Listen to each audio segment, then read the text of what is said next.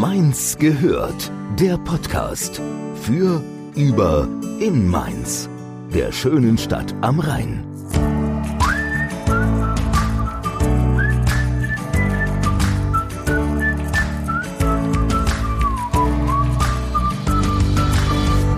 Hi, schön, dass ihr wieder dabei seid zu einem neuen Wahlspezialtalk von Mainz gehört. Heute leider ohne Nadine.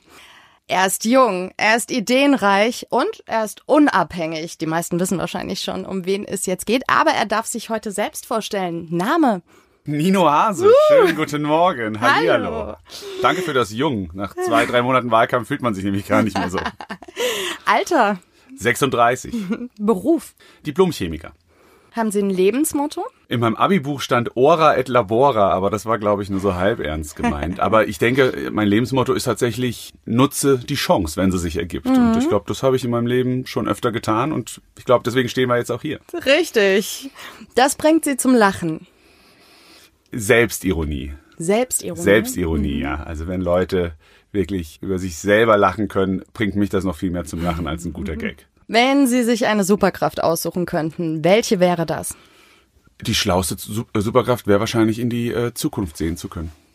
Ja, das wäre manchmal ganz hilfreich. Das ne? wäre, glaube ich, in vielerlei Lebenslagen sehr hilfreich. Auf der anderen Seite wäre, glaube ich, dann das Leben auch schon wieder zu einfach, wenn man wüsste, was käme. Also ohne Herausforderung. Man ja. könnte sich auf alles einstellen.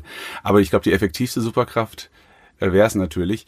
Jetzt im Wahlkampf, sage ich mal, würde ich mal eine Superkraft wählen, aller so viel Fleischwurst und Schwundekäse essen zu können, ohne dass es auf die Hüfte geht. Das ist äh, tatsächlich im Wahlkampf, äh, wo jetzt auch nicht so viel Trainingszeiten da sind, sicherlich äh, wäre das eine Superkraft, die ja, wobei bringen würde. Manchmal äh, ist es ja vielleicht auch gar nicht so angenehm, in die Zukunft schauen zu können. Dann würden wir uns vielleicht zu sehr sorgen dann und das Leben nicht richtig genießen. Sorgen, aber ich glaube, auf der anderen Seite würden wir uns auch nicht richtig anstrengen, ja. Wenn das alles zu leicht ist, strengt man sich eben nicht an. Und ich glaube, mhm. Gute, gute Sachen und echt gute Ideen kommen einfach nur zustande, wenn man sich anstrengen muss, wenn auch ein bisschen Konkurrenz da ist. Und ich glaube, genau aus dem Grund ist das jetzt aktuell ein, ein spannender Wahlkampf in Mainz, der die Leute deutlich mehr mitreißt als noch vor äh, acht Jahren. Mhm. Gab es etwas oder jemanden, der Sie in Ihrem Leben ganz besonders inspiriert hat oder nach vorne gebracht hat, der etwas verändert hat? Also das ist zwar eine Floskelantwort, aber es sind tatsächlich meine Eltern, da ähm, ich dann auch im, im Aufwachsen immer mehr festgestellt habe, was das eigentlich für eine Leistung von ihnen war, damals schon 1984 ähm, unter wirklich großen Repressalien aus der DDR, aus dem Sozialismus auszureisen und sich offen hinzustellen und zu sagen, wir haben auf dieses System keine Lust. In dem Wissen, was da hinten dran lauerte, also Jobverlust, Bespitzelung und viele Bekannte von uns kamen in der DDR auch ins Gefängnis, die genau das mhm. Gleiche gemacht haben. Also es war ein Riesenrisiko. Und das aufzunehmen, nur weil man, nur in Anführungsstrichen, weil man ähm, diesen Freiheitswillen, den unbedingten Freiheitswillen nicht unterdrücken will, das ist was, das hat mich, glaube ich, wirklich, wirklich massiv geprägt. Mhm, das kann ich mir vorstellen. Das war unglaublich mutig. Das war irre, ja. Also wenn Sie mir das erzählen heutzutage, ich muss gestehen, meine Mutter war noch sehr jung, die war damals, glaube ich, 21 ne, die war schon, nee, dann bei der Ausreise war sie 24, aber mhm. als sie mhm. das ganze Thema begonnen hatten, war sie 22 die Damen äh, haben ja auch früher dort sehr früh Kinder bekommen. Sie war ja. ja. mit 21 schon sehr spät dran. Also da hat das ja Erwachsenwerden sehr, sehr früh begonnen. Äh, mein Vater war damals, glaube ich, der war ein bisschen älter als die 36. Wie man da, ich glaube, nur mit so einer gewissen Naivität geht man sowas eigentlich an. Ja? Also weil man sagt, es ist mir jetzt egal, ich habe jetzt die Energie und für mich ist Freiheit alles. Mein Vater hat immer gesagt, er wollte die ganze Welt dann bereisen. Das ist das, was ihm dort gefehlt hat. Und wenn man jetzt mal rückblickend dann auf die letzten Jahrzehnte schaut, ähm, war, glaube ich, seine weiteste Reise Zypern. Das ist am Ende vom Tag ist es dem Menschen vielleicht sogar dann egal, wie weit er dann wegreist. Ja. Das Wissen, es theoretisch morgen machen zu können, ist, glaube ich, das Aller, Allerwichtigste. Genau. Dieses Gefühl von Freiheit. Ja, ganz einfach, genau. Da nicht ganz eingeschränkt genau. zu sein. Mhm. Ne?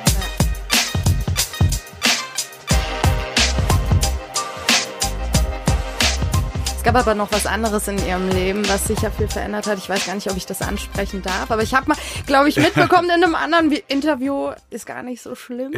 Schlag den Rab, ja, plötzlich Millionär. So, ja, mein Gott, das, soll ich jetzt sagen, das ist, äh, das ist eine schlimme Erfahrung? Nein, Auf keinen Fall. Natürlich Warum? nicht. Das ist, das ist auch nichts, glaube ich, wofür man sich schämen muss. Ich sage immer, ich war ja nicht im Dschungelcamp. Man mhm. musste sich dort schon vorbereiten. Das war ein ziemlich toughes Casting, was sie damals über, mit den ganzen, die hatten ja 50.000 Bewerber was sie dort abgezogen haben mit Sporthochschule Köln und Wissenstests und was weiß ich nicht alles. Also man hat sich da schon vor der Sendung durch mehrere Tage Casting gekämpft. Das muss man ja auch noch dazu sagen. Das ist immer gar nicht so ohne gewesen. Deswegen bin ich da auch in dem Moment, das war ja auch zum Zeitpunkt, wo in Deutschland viele dann gesagt haben, nach fünf, sechs Sendungen, die Raab gewonnen hatte, mein Gott, das gibt's doch nicht, den muss man doch mal schlagen. Zu dem Zeitpunkt dann dort zu sein und das zu gewinnen, ja, das hat mich stolz gemacht und natürlich hat auch die Summe hinten dran viel in meinem Leben verändert. Das war auch wieder ein Punkt, tatsächlich von Freiheit. Da schließt Ja. sich vielleicht wieder der Kreis mit meinen Eltern, wo man sagt, natürlich gibt einem das eine Freiheit, mal einen Schritt zurückzugehen und zu, zu schauen, was will ich denn eigentlich oder was ist mir wichtig. Gleichzeitig stellt man aber auch fest, dass so viel Freiheit und so viele Möglichkeiten auch tatsächlich, das klingt jetzt doof für denjenigen, der sich denkt, oh scheiße, ich muss jeden Morgen hier in meinen blöden Job reinrennen. Das ist auch wirklich mehr als verständlich. Aber man steht dann auch manchmal da und ist dann erschlagen von der ganzen, von den ganzen äh, Möglichkeiten, die einen theoretisch bieten. Und da sich dort reinzufinden, das ist tatsächlich auch ein neuer Lebensabschnitt. Ich möchte nicht jammern, ich möchte nicht das zu negativ äh, darstellen. Aber es ist tatsächlich ein Punkt, wo man sagt, Mensch, da musst du dich auch erstmal wieder neu finden. So ein positiver Schicksalsschlag, würde ich es mal nennen. Ja, das ist doch irre, morgens aufzuwachen, nach dieser Sendung und zu denken, oh mein Gott, es, es war tatsächlich, es war kein Traum. Äh, Tatsächlich, ja. Also Unfassbar. Das war, ähm, das war tatsächlich unfassbar. Ich war, das war ja in Köln, dann sind wir am nächsten Tag durch Köln gelaufen. Und natürlich, du steigst irgendwie aus der U-Bahn aus und läufst auf die Straße. Und die Leute fangen alle an, dich zu erkennen. Jeder kannte dich plötzlich. Oh mein Gott, ja. Jeder kannte dich. Jeder hat gesagt, ah, hier sie, super gestern und was weiß ich nicht Ach, alles. krass, so schnell ging das, dass die Das Leute irre, da ja. auf sie zugekommen sind. Hey, Natürlich, gerade in Köln war das sicherlich dann noch präsenter. Ja. Und dann an dem gleichen Wochenende, weiß ich noch, samstags war die Sendung. Sonntags ist Mainz zum zweiten Mal wieder in die Bundesliga aufgestiegen. Ah. Ich sag mal so, das war ein ganz rundes Wochenende. Mm. da, Absolut. konnte man, da konnte man echt gut feiern. Ja, das mit 26, klar, da bist du erstmal so, puh, Gott im Himmel. Boah. Da weißt du ja auch wirklich nicht weiter. Ich habe mich dann gezwungen, wirklich auch mittwochs wieder, ich war damals hier am Max-Planck-Institut in Mainz, mittwochs auch wieder dann ins Institut zu gehen. Ich muss sagen, rückblickend, da hätte man sich einfach mal eine kleine Auszeit nehmen müssen. Da hätte man mal sagen müssen, stellt mich mal bitte für zwei, drei, vier Monate wahrscheinlich frei. Ja, erst mal Ich muss- sacken lassen, Ich muss mich alles erst mal verdauen. setteln. Ich muss Neu erst mal, orientieren, ne? Genau. Und das parallel genauso weiterzumachen, das war am Anfang, glaube ich, gar nicht so günstig. Da brauchte man dann, das kam dann ein paar Jahre später, da brauchte man mal ein paar Monate Pause, um sich so ein bisschen aufzustellen. Ja. Darf Mhm. ich fragen, was das erste war, was sie gemacht haben mit dem Geld? Da haben viele Leute gelacht. Das haben mich dann ja auch in Mainz viele erkannt. Und ich war dann hinten im Gutenberg Center und habe mir einen Staubsauger gekauft. Eigentlich. Oh, wow. Ein guter Staubsauger, dachte ich, das gehört einfach zum Inventar. Und das war tatsächlich der erste Kauf, den ich dann direkt irgendwie dienstags oder so nach der Sendung getätigt habe. Staubsauger, Staubsauger. sensationell. Ja,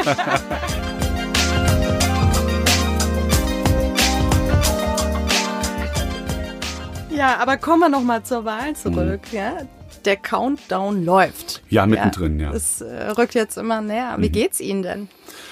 Ja, also ich würde lügen, wenn ich behaupten würde, dass da nicht ein ziemlich hohes Grundadrenalin-Level aktuell vorliegt. Ne? Das ist ganz, ganz klar. Man hat jetzt viele gemeinsame Veranstaltungen auch mit den anderen Kandidaten und der Kandidatin. Und das ist schon was, da muss man sich jedes Mal wieder drauf neu einstellen. Das ist wie, ich sag mal, beim Sport, wenn man dann wieder einen Wettkampf hat, da ist man vorher auch nervös und freut sich dann, wenn man hinten dran die Tage Pause hat, um sich zu regenerieren. Aktuell hat man halt die Tage Pause zwischendrin nicht. Ja. Das heißt, es geht wirklich Schlag auf Schlag. Diese Woche allein sind es vier Podiumsdiskussionen. Gestern hatte ich noch eine eigene Veranstaltung dann abends. Tagsüber organisiert man natürlich noch x Sachen, versucht die Anfragen, die reinkommen, zu beantworten. An der Stelle muss ich sagen, ich schaffe nicht alle. Das tut mir leid, aber wir bemühen uns so gut es geht. Mein Team ist da wahrscheinlich ein Ticken kleiner als bei den anderen. Aber das ist jetzt eben der Fahrplan. Wir haben jetzt noch zweieinhalb Wochen bis zur Stichwahl und Ziel ist äh, bis, zur, bis zum ersten Wahlgang und Ziel ist dann natürlich die Stichwahl am 10.11. Das ist wirklich mein erklärtes Ziel. Das möchte ich auch schaffen. Und ich sag mal, wenn man in die Stichwahl kommt, dann kann tatsächlich alles passieren. Und ich glaube, die, die ganze Sachlage stellt sich durchaus als ausgeglichen dar. Also es kann keiner so richtig einschätzen. Man kriegt Nee, wenig, wenig Rückmeldung. Auch Journalisten sagen, es ist für uns ganz, ganz schwer einzuschätzen. Wir kriegen verschiedenste Rückmeldungen aus verschiedensten Bereichen der Bevölkerung. Das kriege ich auch mit. Also das ist auch nicht altersgebunden. Das ist, glaube ich, ein Wahlkampf mit, ich kann, man kann ja sagen, wirklich mit fünf ganz unterschiedlichen Kandidaten. Jetzt fokussiert man sich oft auf die drei aussichtsreichsten. Eben, ja. Das sagt man so. Ähm, das, ich find's Sehen Sie das so? Das ja, mein Gott, ich glaube, da sagt man einfach, wer hat denn jetzt einfach die größte Unterstützerbasis, ja? Und Herr Ebling ähm, mit der SPD, Frau Rössner mit den Grünen und ich natürlich habe ja auch drei unterstützt, mich unterstützende Fraktionen, die äh, Eben. CDU, die ÖDP und die ja. Freien Wähler. Das heißt einfach rein mathematisch würde man hier von den drei aussichtsreichsten Kandidaten sprechen. Wobei ein Herr Meicherek und auch ein Herr Erhard, glaube ich, diesem ganzen Wahlkampf durchaus gut tun. Das äh, muss ich schon sagen. Also es ist ein interessantes, es ist eine interessante Konstellation und ich glaube, die Leute brennen dann auch auf, de, auf das erste Ergebnis. Ja, Sie haben ja gerade schon Ihr Team angesprochen. Da wurde ja oft gesagt, oh, der, der Hase, der hat ein riesen Social Media Team und Wahlkampfteam. Ja, ist weiß so? ich, ja, da frage ich mich auch manchmal, wo solche Informationen in der Tagespresse herkommen. Also mein Social Media Team, das steht hier in dem Raum, das äh, bin ich und tatsächlich unterstützt mich dann noch eine Dame, die ab und zu mal was kommentiert oder mal Veranstaltungen erstellt. Aber ich würde behaupten, dass 90 Prozent des Contents von mir persönlich stammen. Ah. Deswegen ist meine Frequenz vielleicht auch manchmal ein bisschen geringer, aber wenn ich so anschaue, wie dann die man redet ja immer in Social Media von der Engagement Rate, also wie die Leute darauf reagieren, wie groß die Interaktion ist, dann glaube ich, treffe ich immer einen ganz guten Nerv. Ja. ja, so richtig in den Fokus der Mainzer und Mainzerinnen sind sie ja auch durch das, äh, durch die Bibelturmaktion gerückt. Ja. Wie hat sich das dann ergeben, dass Sie zur Wahl als OB kandidieren? Das hat mit Sicherheit da auch mit reingespielt. Ne? Ja, selbstverständlich. Also ganz, ganz klar. Ich hatte meiner Partnerin, als dann das Thema Bibelturm akut wurde, das, das heißt, nachdem wir dann die Unterschriften gesammelt hatten, das waren ja über 13.000 Stück, die dann bei der Stadt eingereicht mhm. haben, plötzlich die Stadt selber wie durch Geisterhand einen Bürgerentscheid anstrebt. Ähm, natürlich wussten die auch, wie viel Druck wir da haben und auch, dass ihr, ihr zugrunde liegender Beschluss einfach nicht juristisch wasserdicht war. Als dann dieser Wahlkampf richtig begonnen hat, habe ich meiner Partnerin auch versprochen, so, das ist der letzte Wahlkampf, den ich mache. Ne? Das, muss, das müssen wir nur einmal durchstehen und dann ist das Thema okay. Jetzt ist der Punkt halt, dass man gemerkt hat, auch bei diesem Wahlergebnis, hier hat sich in der Stadt offensichtlich was aufgestaut. Also so wurde es ja auch oft interpretiert, dass man sagt, klar stand auf dem Wahlzettel Bibelturm ja nein, mhm. aber es haben dann knapp 80 Prozent der Wahlberechtigten oder der Wählenden das Projekt abgelehnt. Plus wir hatten eine Wahlbeteiligung, die wirklich über die komplette Stadt konstant bei 40 Prozent oder mehr lag. Wahnsinn, und das hat mich wirklich, also dieses Thema Wahlbeteiligung, als ich so die ersten Ergebnisse aus den Außenstadtteilen bekommen habe, Dreis, Marienborn, wo ich dachte jetzt mal ganz ehrlich, das ist ein Altstadt-Innenstadt-Projekt, da wird mhm. die Wahlbeteiligung dort nicht sonderlich hoch sein. Und dann höre ich da über 40 Prozent und entsprechende Ablehnungsraten. Da hat es dann angefangen, ein bisschen zu klickern, dass man denkt, okay, vielleicht erwarten hier viele Menschen auch noch einen Schritt mehr.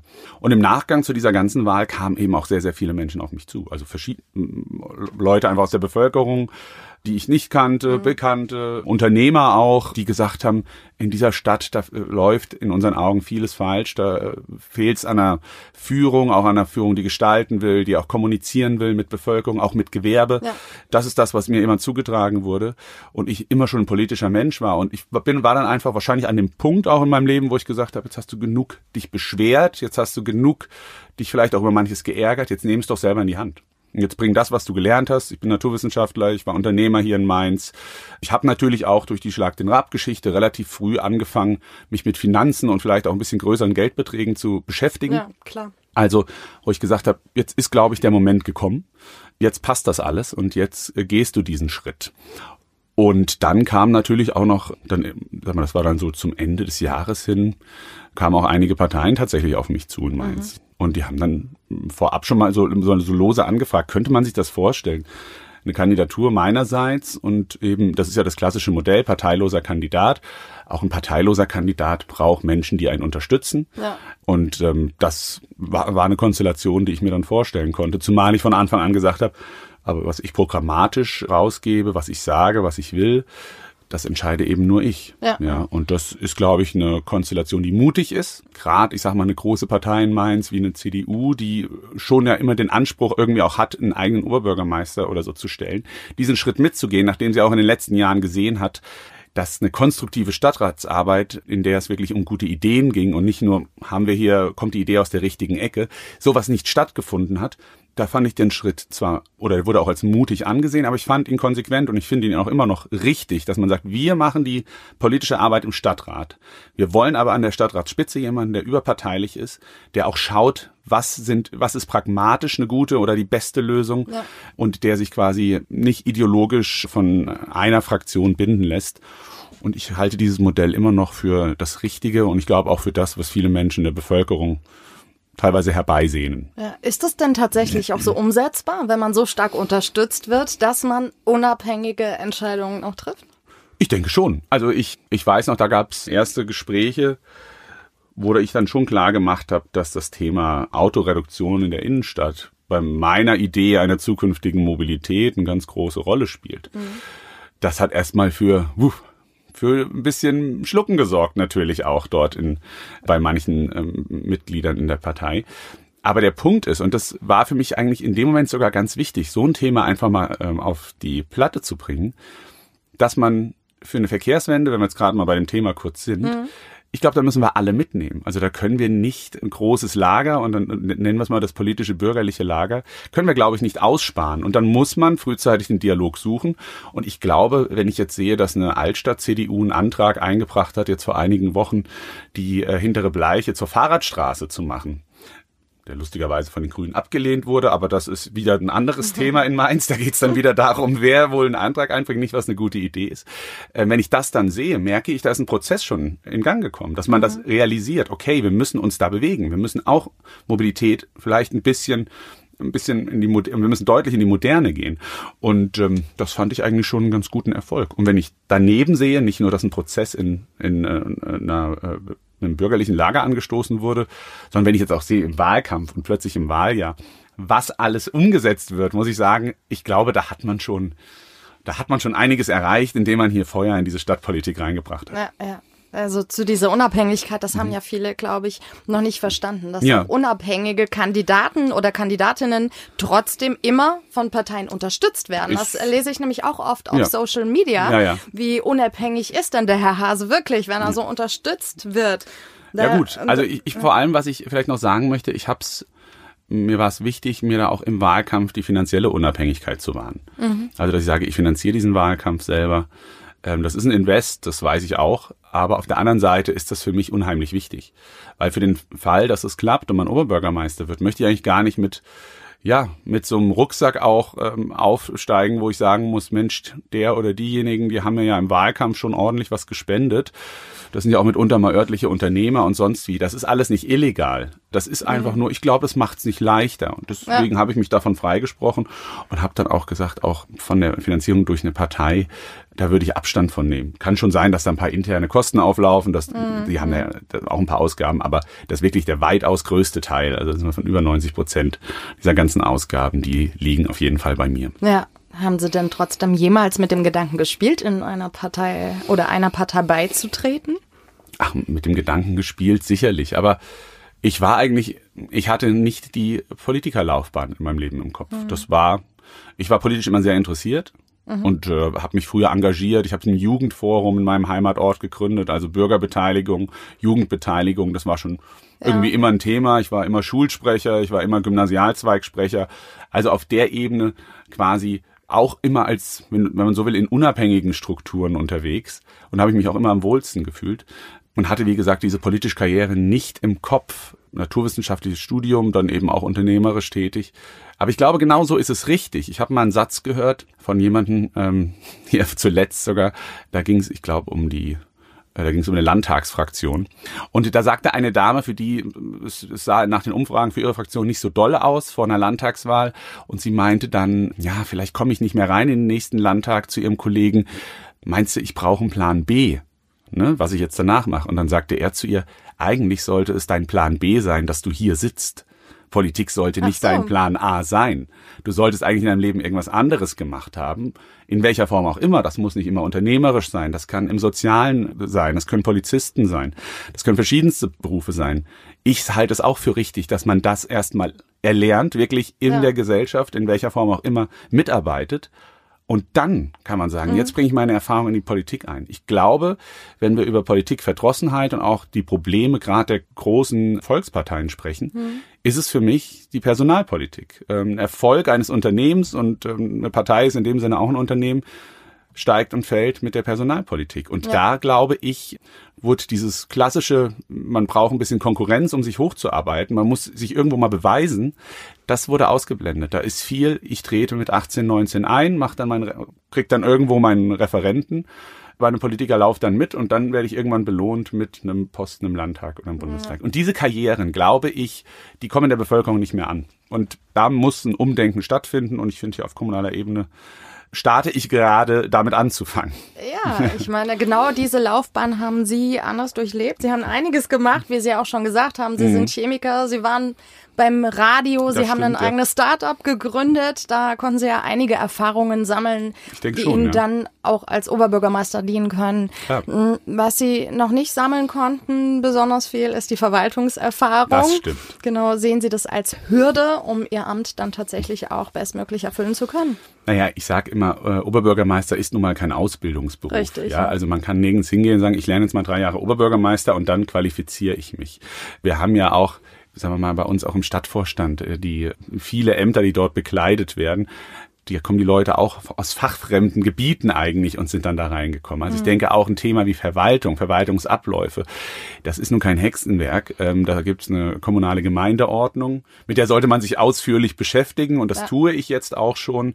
Und natürlich geht es dann darum, natürlich für mich sicherlich in den ersten Monaten mehr als für einen aktuellen Amtsinhaber, die Verwaltung kennenzulernen, mit den einzelnen Abteilungen zu sprechen auch klar zu machen, was man sich von einer modernen Verwaltung erwartet, dass man nämlich auch Kompetenzen den, den einzelnen Mitarbeitern und Mitarbeiterinnen wieder mehr zurückgibt, dass man, ähm, glaube ich, Verwaltungsstrukturen einführt, wo auch mal jemand für ein spezifisches Projekt den Vorsitz hat, ja, wo wirklich jemand sagt, hey, hier, oder wo ich sage, hier, da haben Sie doch Kenntnisse, sei es im Thema Stadtentwicklung, da gibt es ein spezifisches Projekt, da, dem stehen Sie jetzt vor. Mhm. Also ich glaube, dass dieses Thema Motivation innerhalb der Verwaltung da wieder eine moderne Arbeits moderne Arbeitsweisen reinzubekommen. Es ist ein ganz, ganz wichtiges Thema, um die Verwaltung modern aufzustellen. Und da hilft es in meinen Augen sogar, wenn man weniger im Kopf hat, ei, das haben wir schon immer so gemacht, ja. sondern mehr von dem, warum machen wir das denn so? Und ich glaube, das ist einfach der Vorteil. Deswegen ist oft dieser Blick von außen in vielen, vielen Branchen einfach wichtig. Ja, das ist ja oft das, was alles lahmlegen kann. Das ja. haben wir schon immer so gemacht. Das haben wir schon. Das, das machen wir schon immer warum so. Warum denn überhaupt? Macht das heute noch Sinn, dass wir es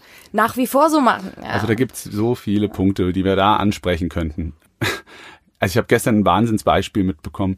Da ging es um die Vereine in Mainz. Und natürlich gibt es ja auch die Möglichkeit für Kinder und Jugendliche über das Teilhabepaket, sprich aus sozial schwachen Familien, auch an äh, Sportvereinen teilzunehmen. Da gibt es mhm. ja einen mhm. Zuschuss. 15 Euro im Monat, das ist jetzt nicht sonderlich viel, aber so ist jetzt gerade der Stand. Ja. Und in Mainz läuft das über Gutscheine und dann nimmt man diese Gutscheine, gibt die beim Verein ab, der Verein sammelt sie und fährt mit diesem Gutschein runter aufs Amt, gibt die dort ab und dann wartet man ein paar Monate, bis das Geld kommt. Also ich habe das gestern äh, beim Verein in Lerchenberg gesehen. Die haben eine 450 Euro Kraft, die sich nur darum kümmert, diese Gutscheine zu verwalten. Krass, echt? Sie haben eine Kraft, die sich nur um die Gutscheine für die Kinder aus, und Jugendlichen aus Teilhabepaketen mhm. kümmert. Und wenn Sie dort oben in dem Verein Leute aus Wiesbaden haben, die unter dem gleichen, sagen wir, bei dem das, das gleiche vorliegt, dann läuft das online. Da hat man fünf Arbeitsschritte weniger und da hat der Verein nach mehreren Tagen sein Geld und nicht nach teilweise mehreren Monaten. Ja. Das sind Abläufe, ganz im Ernst, das kann man doch einfach nicht mehr akzeptieren. Da kann man doch nicht einfach sagen, naja, ist halt so. Ja. Das, und das ärgert mich. Und da muss ich sagen, ja. Ja, gerade in der heutigen Zeit der Digitalisierung, es verwundert mich teilweise echt auch, dass also äh, Dinge noch so laufen, wie sie laufen. Ne? Die, das ist ja auch im Wahlkampf was, man kriegt ja immer, immer mehr mit und man ist schon manchmal konsterniert, wenn man hört, wie wenig Erneuerungswillen da an der Spitze aktuell der Stadtverwaltung sitzt. Das muss ich einfach klipp und klar so sagen.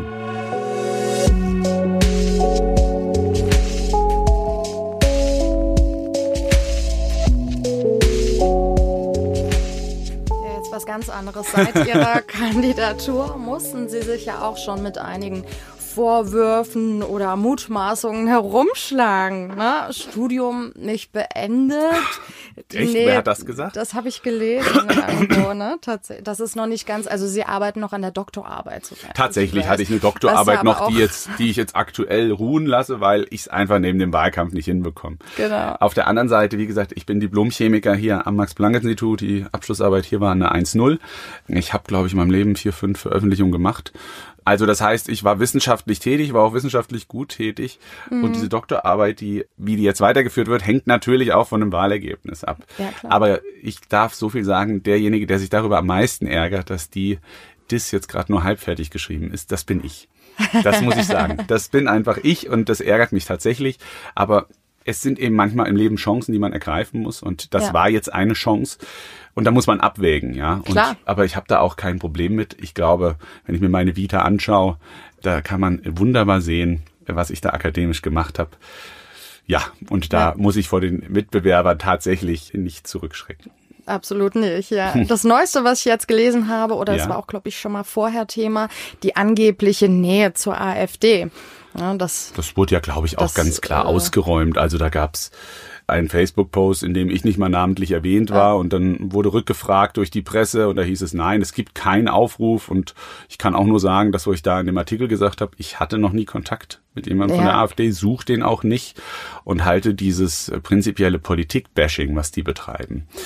Also zu sagen, wir wissen, was das Volk will und die Altparteien wissen es nicht, halte ich für einen ganz gefährlichen Weg. Ja. Weil man sich damit über alle anderen stellt, man macht sich auch von, von jeglicher Argumentation völlig frei. Und das ist eine Art des Politikstils, unabhängig von Äußerungen dann noch einzelner Personen aus dem, aus dem Parteienspektrum, die einfach widerlich sind. Mhm. Wo ich einfach sage, wenn sich äh, so eine Partei nicht, nicht mal selber hinterfragen kann, wen sie in ihren eigenen Reihen hat, dann muss sie sich überlegen, ob sie so einer weltoffenen Stadt wie Mainz überhaupt gerecht werden kann.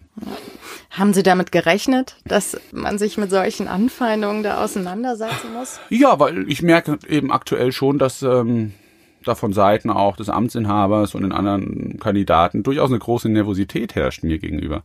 Und ich merke auch, dass meine Kandidatur und auch meine Äußerungen gerade was ja, was, was auch die städtischen Gesellschaften in Mainz angeht, die sich in meinen Augen durchaus verselbstständigt haben. Da haben wir viele Gesellschaften, die mitunter das Gleiche machen, wo wir x Geschäftsführungen bezahlen. Das ist auch alles nicht in dem Sinne illegal.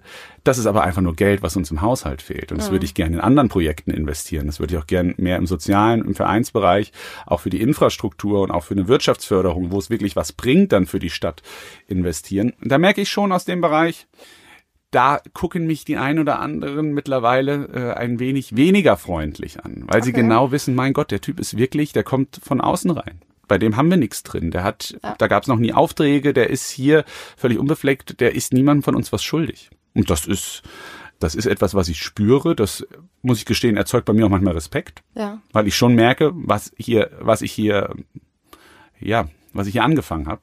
Aber ich finde es richtig und ich bin jemand, ich stehe ein für meine für meine Werte. Das habe ich beim Rugby gelernt, glaube ich, auch das. Da steht man ein, da sagt man, und jetzt committe ich mich hier auf dem Feld und jetzt stehe ich für meine Mannschaft ein und ich stehe auch für meine Überzeugung ein und ich stehe auch für meine Aussagen ein. Und das ist, glaube ich, auch was, das habe ich in der Bibelturmdebatte überrascht zur Kenntnis genommen, wie sich ein Oberbürgermeister da plötzlich völlig zurückzieht und seine Baudezernentin alleine im Feuer stehen lässt. Das muss ich auch sagen. Also, wenn man eine Entscheidung fällt, dann hat man auch dazu zu stehen. Und das ist, glaube ich, auch eine Charaktereigenschaft, die mich äh, auszeichnet. Wenn Sie Ihren Charakter in drei Worten beschreiben müssen, also wir haben das jetzt schon, welche drei Worte wären das? Also wie gesagt, wirklich charakterfest, also im mhm. Sinne von, ich stehe zu meinen Aussagen und ich kann es auch ab, wenn man mich dafür wenn das dann irgendwie eine negative Rückmeldung gibt. Aber ich mhm. finde, wenn es eine vernünftige Begründung gibt, dann muss man dazu stehen. Das kommt eben auch zum zweiten Punkt. Ich bin Naturwissenschaftler und die gelten mithin als pragmatisch. Mhm. Also ich gucke mir wirklich, ich möchte mir anschauen, was ist die beste Lösung für Mainz und nicht, wo kommt die Lösung her oder geht die mit irgendeiner Ideologie einher. Ich glaube, Naturwissenschaftler gelten gemeinhin als recht unideologisch. Mhm. Deswegen, ich kann auch eine Meinung ändern von mir, wenn ich merke, oh, da war meine Datenlage irgendwie schlecht. Ja. Ist auch wichtig. Ja, das, das, ist, kann. Ich das ist ganz, ganz ja. wichtig. Ja, und das gehört, da gehört eben ein gewisses Selbstvertrauen auch dazu und zu sagen, okay, nur weil ich jetzt in dem einen Punkt falsch lag, bricht mir kein Zacken aus der Krone. Ne? Das muss man einfach auch mal hinnehmen ja. können. Also diese Fehlerkultur ist, glaube ich, was, da bin ich durchaus äh, selbstkritisch. Und die dritte Charaktereigenschaft ist, glaube ich, ich kann, glaube ich, echt Menschen für mich gewinnen. Also, das sage ich jetzt einfach mal so. Ich verurteile niemanden. Ich neige dazu, Leute mitunter auch mal zum Lachen zu bringen. Und ähm, das kommt, glaube ich, eigentlich immer so ganz gut an, dass man Leute auch von den eigenen Ideen mitreißen kann, dass man sie motivieren kann. Und ich glaube, das ist ganz, ganz wichtig, wenn man gerade über das Thema spricht. Wir wollen in der Verwaltung neue Wege gehen. Wir wollen dort einfach frischere Arbeitsweisen einführen. Ich glaube, da ist das ganz, ganz essentiell, dass man es schafft, klare Ansagen zu machen, ohne die Leute zu beleidigen. Man hat man, ein Kollege hat mal zu mir gesagt, Nino, du hast die Eigenschaft, teilweise sehr harsche Sachen so zu sagen, dass es echt lieb klingt. Und ich glaube, das ist ganz, ganz wichtig, ja, dass man mhm. klar formuliert, was los ist, ohne den anderen persönlich anzugreifen. Mhm. Wo wir gerade über Charakter sprechen. In einem anderen Interview habe ich gehört, dass Sie sagen, also da ging es auch drum, dass immer mal wieder Gegenwind kommt. Und da sagten sie, man muss die Persönlichkeit der Bewerber und der Bewerberin außen vor lassen. Das hat, hat mich so hab ein bisschen. Habe ich das? Ja, Moment. ich habe es mir gestern extra nochmal angehört. Das hat mich nämlich auch ein bisschen irritiert, weil man ich muss dachte, die okay. Persönlichkeit außen vor lassen. Ich habe es tatsächlich so zitiert, wie Sie es gesagt haben. Man muss die Persönlichkeit der Bewerber und der Bewerberin außen vor lassen. Ja, also ich glaube, das habe ich gesagt im Zusammenhang, dass man im Rahmen der ganzen Diskussion nicht persönlich werden darf. Das habe ich, glaube ich, gesagt. Aber die Persönlichkeit, die wir hier wählen, also wir wählen, das ist ja eine Personenwahl, die Persönlichkeit ist eigentlich der Kern dessen, was hier gewählt wird. Unbedingt, eben. Ja, Deswegen ja, war ich ja, ja. irritiert. Nein. Vielleicht habe ich es falsch verstanden. Ich denke, dass das war, Ähm. müsste in dem Zusammenhang sein, dass ich sage, wir dürfen nicht persönlich werden im Sinne von, dass wir jemand anderen auf einer Podiumsdiskussion Mhm. persönlich beleidigen oder auch, dass solche persönlichen Sachen im Wahlkampf unterbleiben, dass man nicht gegen den Menschen geht. Mhm. Aber die Persönlichkeit ist ganz ehrlich. Wir wählen hier jemanden auf acht Jahre. Das Eben, heißt, wir ja. wissen, wir wissen nicht, was in zwei, drei, vier Jahren plötzlich für Aufgaben vor der Stadt Mainz Ja. stehen. Und dann wählt man jemanden, bei dem man sagt, traue ich der oder demjenigen zu, wenn Unvorhergesehenes kommt, das in einer guten Art und Weise zu lösen, das im besten Sinne der Stadt zu lösen und sich auch dafür einzusetzen, da wirklich nach der besten Idee zu suchen. Ich glaube, das ist sogar das, was man am Ende wirklich wählt. Das ist äh, viel wichtiger, muss ich wirklich gestehen, als das, was man jetzt aktuell in einem Programm liest. Ja. Weil das kann sich, da, da, äh, da ändern sich ähm, Randbedingungen und dann stehen wir in zwei Jahren vor ganz anderen Fragen.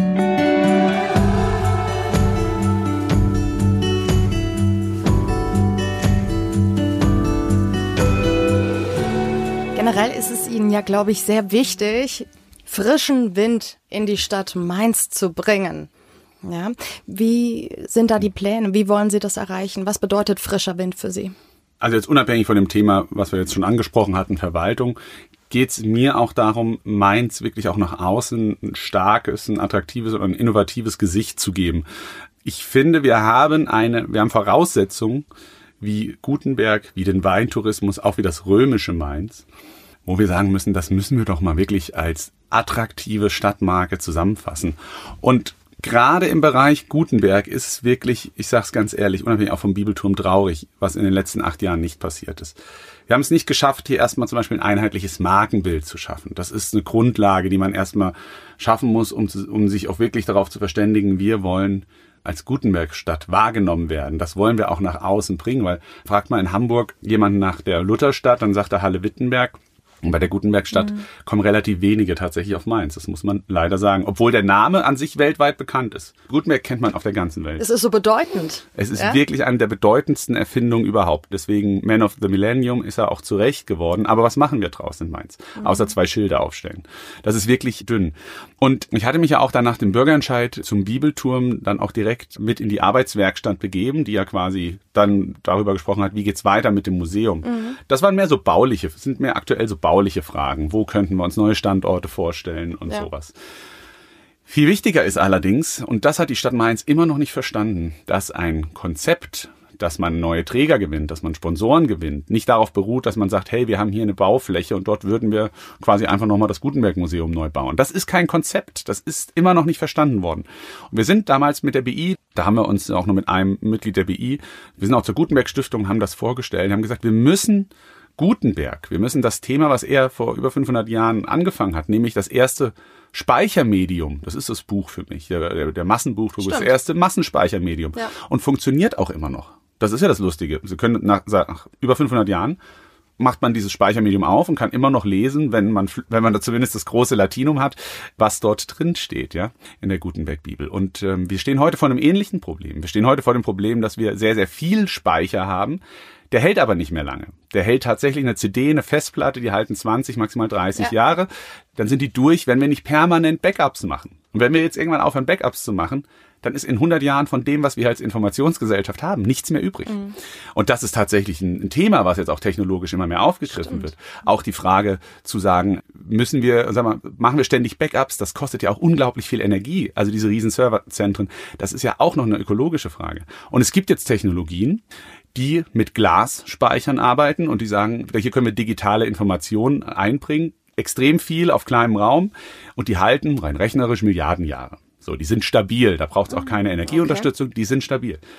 Warum positionieren wir uns denn nicht so und sagen, wir wollen Gutenberg ins, ins, in die Moderne bringen ja. und übernehmen das, was er damals geschaffen hat, bringen das eben aufs heutige Niveau, genau mit, mit solchen Technologien und machen dann gleichzeitig Mainz auch zu einem Technologiestandort dafür. Wir haben hier auch Glasspezialisten vor Ort. So ist es ja nicht. Ne?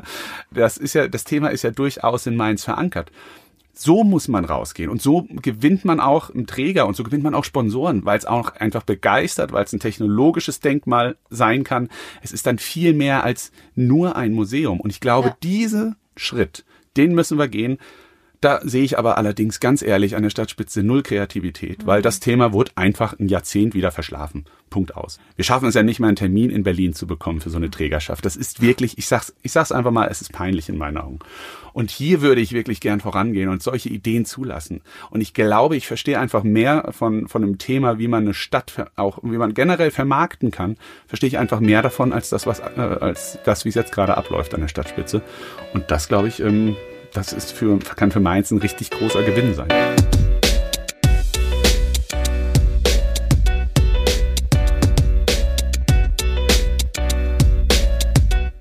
Sprechen wir noch ein bisschen über Verkehr. Na gut. Das ist ja auch ein beliebtes Thema in sehr, Mainz. Sehr, sehr, sehr, ja. Wo Mainz, auch mitunter unbeliebt. Aber, oder ja. auch unbeliebt, genau. Ja, Mainz wird immer mehr zur Fahrradstadt, beziehungsweise ist es schon.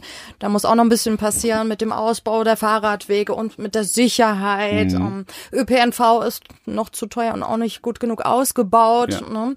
Sie sind ja ein Anhänger vom 365-Euro-Ticket. Das finden Sie, glaube ich, ganz äh, gut. Ja, das ist sicherlich ein wichtiger Teil dieser ganzen ja. Geschichte ÖPNV zu stärken. Also vielleicht mal kurz, wir haben aktuell einen Radfahreranteil nach der letzten Erhebung von, von den Fahrten in der Innenstadt von 22 Prozent ja. ungefähr. So, den muss man natürlich erhöhen. Da glaube ich sind 35 bis 40 Prozent gerade in so einer Studentenstadt wirklich drin. Braucht man aber auch entsprechende Wege für. Klar. Und ähm, ich habe schon die ganze Zeit gesagt, lass uns die Verkehrsträger klar trennen. Wir brauchen ÖPNV-Achsen, Radachsen, wir brauchen auch noch Autoachsen. Da ja. muss ich sagen, komplett autofreie Innenstadt sehe ich nicht. Man kriegt eine stark reduzierte hin und auch diese Beispiele, die immer genannt werden, Kopenhagen etc. Kopenhagen ist wahrlich keine autofreie Innenstadt. Da fahren ziemlich viele Autos sogar. Nur man hat äh, dem Fuß- und Radverkehr endlich richtig viel Platz, auch in zentralen Bereichen, alleine eingeräumt. Und die Autos werden ziemlich klar geleitet und zwar in Parkhäuser rein. Mhm. Und das muss man Mainz auch so machen. Die Autos sollten tatsächlich, die Parkflächen auf der Straße, das ist verschenkter Raum.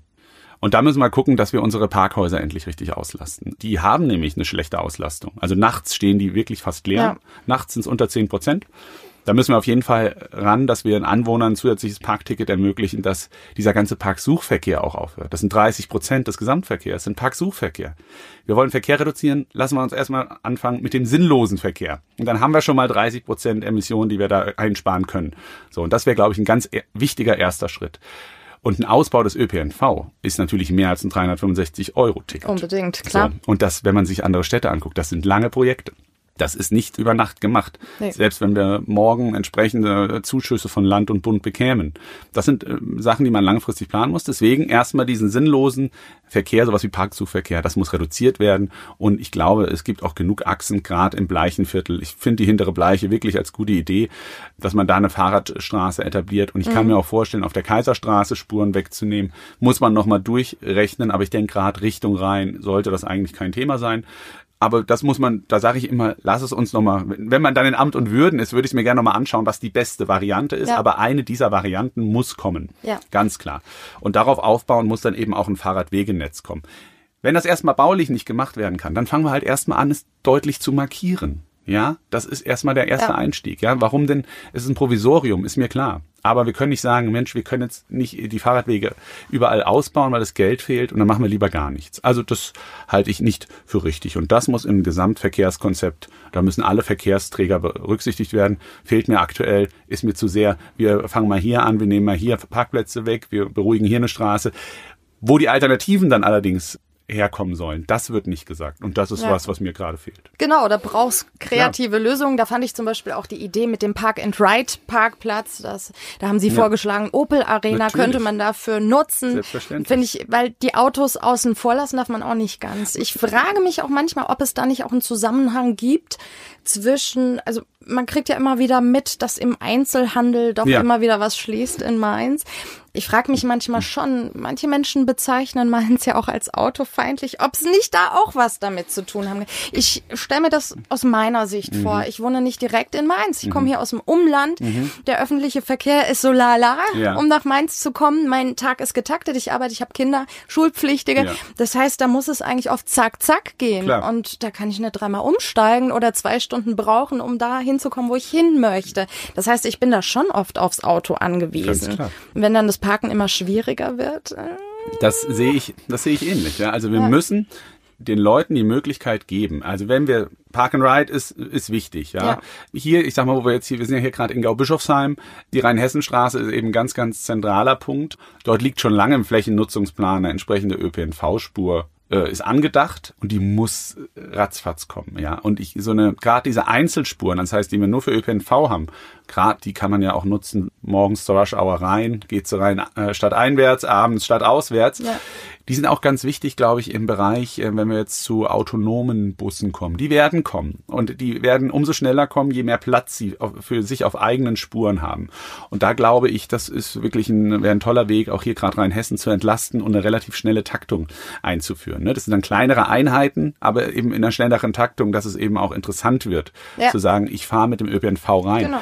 Und das Thema Park and Ride an der Opel Arena ist für mich wirklich, da wundere ich mich schon die ganze Zeit. Wir haben einen Anschluss an eine Straßenbahn, wir haben dort tausend Stellplätze und in einer, man muss es, ich möchte jetzt nicht despektierlich sein, bin ja auch großer 05er-Fan, stehe dort im P-Block immer. Aber wir haben 17 Heimspiele und meistens nicht so viel DFB-Pokalspiele im Jahr. Das heißt, wir haben vielleicht 100 Stunden, in denen dieser Parkplatz genutzt wird. Davon sind auch noch Sonntagsspiele, es gibt auch Montagsspiele. Das heißt, es sind, weiß Gott, nicht der Großteil der Samstage, an denen der gebraucht wird. Der, Im Sommer haben wir da drei Monate Sommerpause. Und da werden diese Flächen null genutzt. Null- Verschenkte Fläche, Verschenkte ne? Fläche. Ja. Warum lässt man denn gerade Shoppingpendler, die ja oft sagen, es ist zu teuer in Mainz zu parken, da oben kostenfrei parken mit dem Parkticket, dürfen sie mit der Mainzelbahn runter an den Schillerplatz, einkaufen, wieder hoch, fertig aus. Für mich genial. Ja, ich würde das so machen, So, tatsächlich. so ja. und das sind das sind doch das sind doch gute Ansätze, die man einfach verfolgen muss. Wir haben an vielen Stellen Kapazitäten, auch mit so einer Maßnahme Park and Ride Opel Arena löst man nicht sofort das komplette Verkehrsproblem, aber es ist ein Baustein Genau. und den muss man mitnehmen und dann zeigt man, dass es funktioniert und dann kann man das weiter, glaube ich, weiter ausbauen. Ja. Als sie das vorgeschlagen haben, in dem Interview, was ich gehört habe, kam dann auch gleich von der äh, anderen Ja. Seite, ja, aber wir wissen nicht, ob das denn überhaupt erlaubt ist oder geht, möglich ist. Und dann Ja. sagten sie, ja, dann machen wir, dass es möglich ist. Ja. Punkt. Ich meine, die, die Fläche ist nun mal auch, da ist es nicht so, dass wir da keinen Zugriff als Stadt drauf haben. Ja. Und ich glaube auch, dass man da mit ähm, ja auch den anderen Anrainern da sprechen kann. Und wie gesagt, es liegt alles da. Es gibt eine Schranke, es gibt eine Zufahrt. Und natürlich kann man immer das Bedenken haben, Mensch, Park Ride muss noch näher am Wohnort sein, damit es genutzt wird. Also da äh, muss ich echt sagen, wenn wir über das Thema Parkhauskosten sprechen, ne, weil das ist nämlich ein beherrschendes Thema, dann geht es auch darum, erstmal da oben eine kostenfreie Fläche, die wir eh liegen haben. Das sind 30.000 Quadratmeter versiegelte Fläche, die nicht genutzt wird. Dass das Stadion noch in der Frischluftschneise liegt, gut, das ist eine andere Sache, aber da oben haben wir die Möglichkeiten. Und verstehe ich nicht, warum wir so nicht denken. Warum man dann immer nur sagt, es geht nicht. Natürlich geht es. Ein anderes Thema ist ja auch die Citybahn, Ja. die im Gespräch ist. Ne? Mhm. Oder sind Sie da im Thema oder eher nicht? Doch, Herr natürlich. Ebling, ja. Ach, Herr Ebling. Ich, ich hatte bei der Diskussion den Eindruck, Herr Ebling ist nicht richtig in dem Thema. Also der Punkt ist folgender. Ich hatte ja bemängelt, dass die Citybahn in der aktuellen Planung diese Zwillingswagen hat, ne? Genau, Doppeltraktion, Doppeltraktion, wie ja. man es immer nennt. So, das heißt, das macht dann 70 Meter Bahnen. Die brauchen 90 Meter Haltestellen. Dafür finden wir in Mainz nicht sonderlich viel Plätze. Das wird auf der großen Bleiche könnte man das machen und dann noch ein Stück weiter irgendwo dort Hauptbahnhof West könnte man es vielleicht auch noch bauen. Das heißt, wir werden mit der aktuellen Planung maximal unflexibel. Und wenn jetzt gesagt wird, ey, dann planen wir sie halt kürzer, dann muss ich echt sagen, ja, dann ist aber ihr Argument auch weg, dass wir so eine große Kapazität dadurch haben durch Eben. eine Citybahn.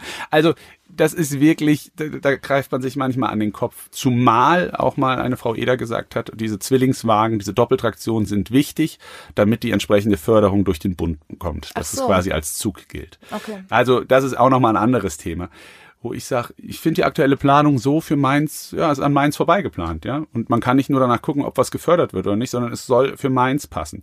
Wenn wir sagen, wir wollen den ÖPNV auf der Theodor Heuss stärken und man hat, man hätte wohl durchgerechnet, dass das funktioniert mit einer eigenen Spur, dass das verkehrsmäßig es aushält. Nehme ich jetzt einfach mal so hin, ja. Ich tue mich da auch manchmal schwer, das zu glauben, aber wenn das jetzt so sein sollte, dann kann man das doch auch, wenn man sagt, wir bauen die Bahn kürzer, dann kann man auch das auch wirklich mit einer ÖPNV-Spur und eigenen Bussen äh, regeln. Also da muss ich gestehen, diese Argumentation beißt sich oft selber in den Schwanz. Und dann muss man einfach ehrlich sein. Aber diese klaren Aussagen wird man manchmal von äh, einem Herrn Ebling einfach nicht bekommen. Dann baut man die Bahn halt plötzlich in der Diskussion kürzer.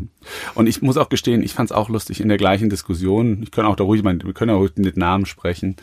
Dann sagt Frau Rössner, ja, ich bin ein Fan der Citybahn, aber wir müssen auch überlegen, es gibt ja auch schon Technologien, die schienenlos arbeiten, schienenlose Ja. S-Bahn. Gibt schon erste Modelle, noch nicht marktreif. Hab ich gesagt, ja, natürlich. Ganz genau, natürlich gibt's sie. Aber warum wollen Sie dann denn jetzt erst mal für 350 Millionen Euro dann äh, komplett Schienennetz nochmal neu legen, wenn Sie sagen, es wird in ein paar Jahren ohnehin diese flexibleren Lösungen geben? Also da frage ich mich wirklich manchmal, ob man da, äh, ob, nee, ob das einfach die reine Ideologie ist. Und ich muss gestehen, ich glaube, es gibt bessere Lösungen. Ich kann mit einer, könnte mit einer kürzeren, flexibleren Form könnte ich sicherlich besser leben. Jetzt liegt der Ball aber ohnehin erstmal bei Wiesbaden und dann schauen wir mal, was dort dieser Bürgerentscheid ergibt. Aber das Thema zu besprechen ist schon wichtig.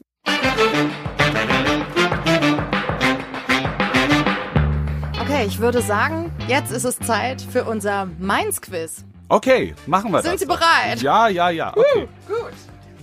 Also, ich nehme mal hier die Karten und ich würde sagen, Sie ziehen. Oh Gott, oh Gott, oh. Gott, oh Gott.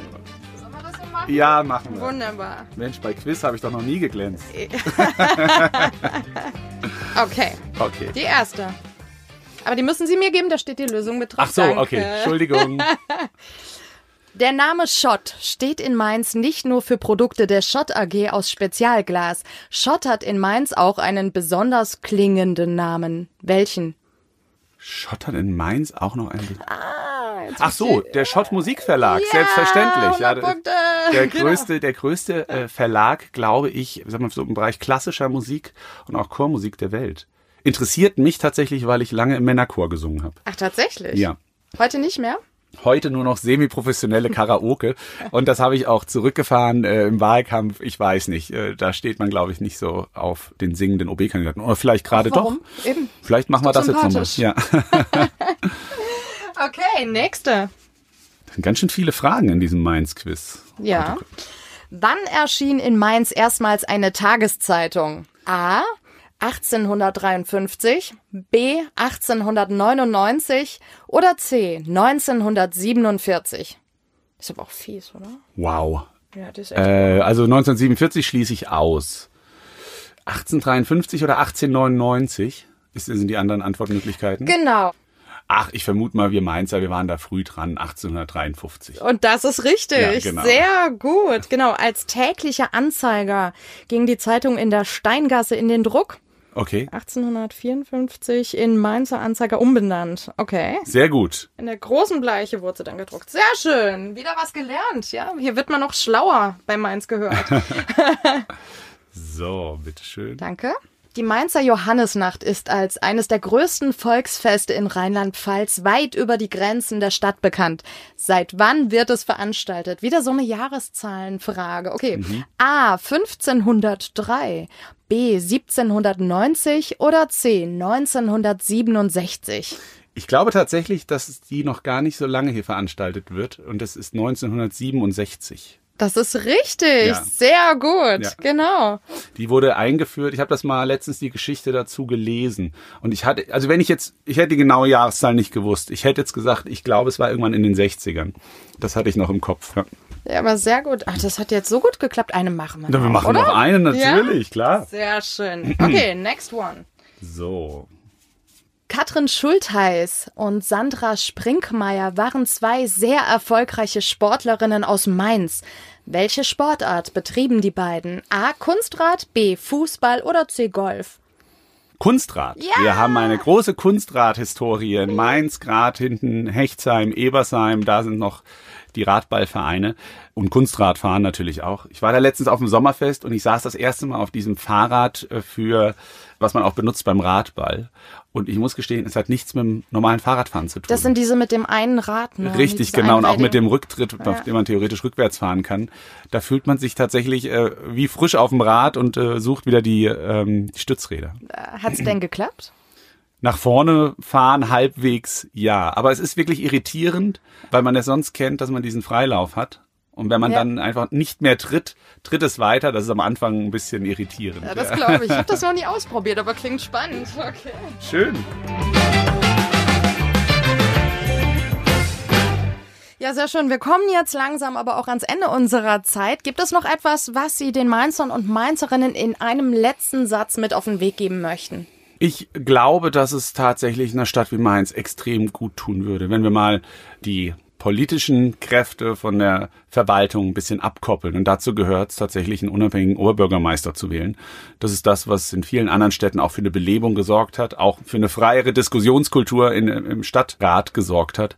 Und ich bin überzeugt davon, dass wir tatsächlich an vielen Stellen schon deutlich weiter wären in Mainz. Ich möchte mal kurz als Beispiel neuen, die Prüfung eines neuen Stadtteils nennen, der seit Jahren gefordert wird und weggebügelt wird. Das ist schon, wir hätten sieben Jahre weiter sein können. Und jetzt taucht das plötzlich im Wahlkampf als vermeintlich neue Idee auf. Das möchte ich nicht mehr. Ich möchte, dass wir gute Ideen verfolgen und dafür braucht es eben eine unabhängige Stadtspitze, eine unabhängige Verwaltungsspitze, die auch für einen frischen Diskussions, äh, für eine frische Diskussionskultur im Stadtrat sorgt und dafür stehe ich und dafür und den die Politikerfloskel, die muss ich dann auch natürlich noch bringen. Dafür bitte ich um Ihre und eure Stimme jetzt am 27.10. und im Idealfall am 10.11. Vielen Dank, dass Sie Dankeschön. sich die Zeit für uns genommen haben. Ja, sehr, sehr, sehr gerne. Vielen Dank. Ciao. Tschüss. Mainz gehört. Der Podcast für, über, in Mainz. Der schönen Stadt am Rhein.